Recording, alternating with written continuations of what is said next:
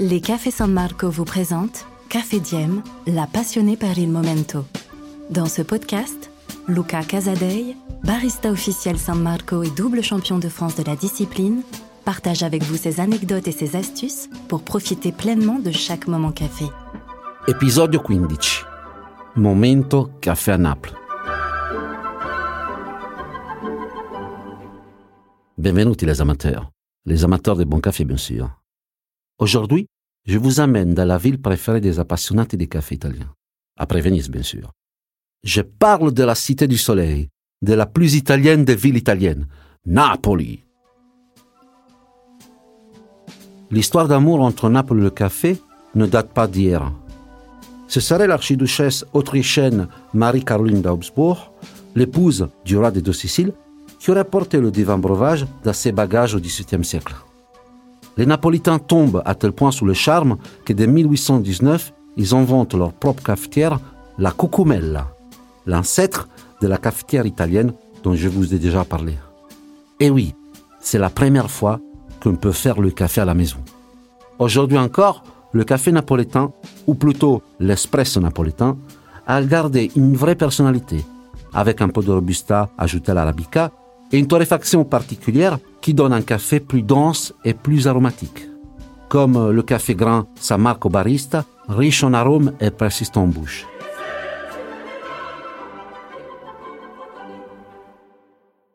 Allez, le mieux, c'est d'aller goûter tout ça au comptoir d'un authentique établissement napolitain. Car ici, c'est au comptoir que l'on prend una tazzuella de café. Prendiamoci un café. On prend un café est l'une des phrases préférées des Napolitains.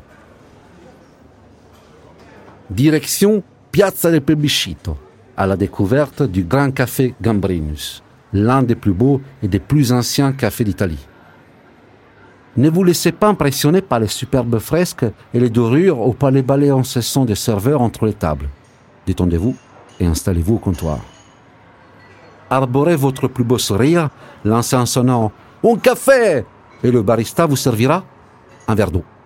Eh oui, c'est comme ça Naples. On boit toujours un verre d'eau avant le café pour préparer votre bouche. Surtout si vous avez décidé d'accompagner votre café d'une pâtisserie locale comme la graffa, un gros beignet sucré ou la sfogliatella, un feuilleté en forme de cône garni d'une crème à base de ricotta. Pendant ce temps, le barista prépare votre café sous sa machine à l'évier qui permet de mieux maîtriser la pression. À la différence de l'espresso italiano, qui doit être extrait en 25 secondes, le café napolitain coulera ainsi un peu plus longtemps, et toujours dans une tasse en porcelaine chaude. Important, l'expérience du café napolitain se prolonge jusqu'au moment de payer. C'est en effet au café Gambrinus qu'a été inventé le café sospeso, la tradition du café suspendu, ou en attente, qui consiste à payer deux cafés, un pour vous et un pour une personne dans le besoin. À Naples, on adore offrir un café en toutes circonstances. Il y a même une tradition, le quanzalo, qui consiste à porter du café aux proches d'un défunt pour adoucir leur chagrin. Et aussi parce que la caféine leur permet de ne pas s'endormir pendant la veille nocturne. Mais pas besoin d'attendre une occasion si triste ou euh, une occasion tout court pour se réconforter avec un café.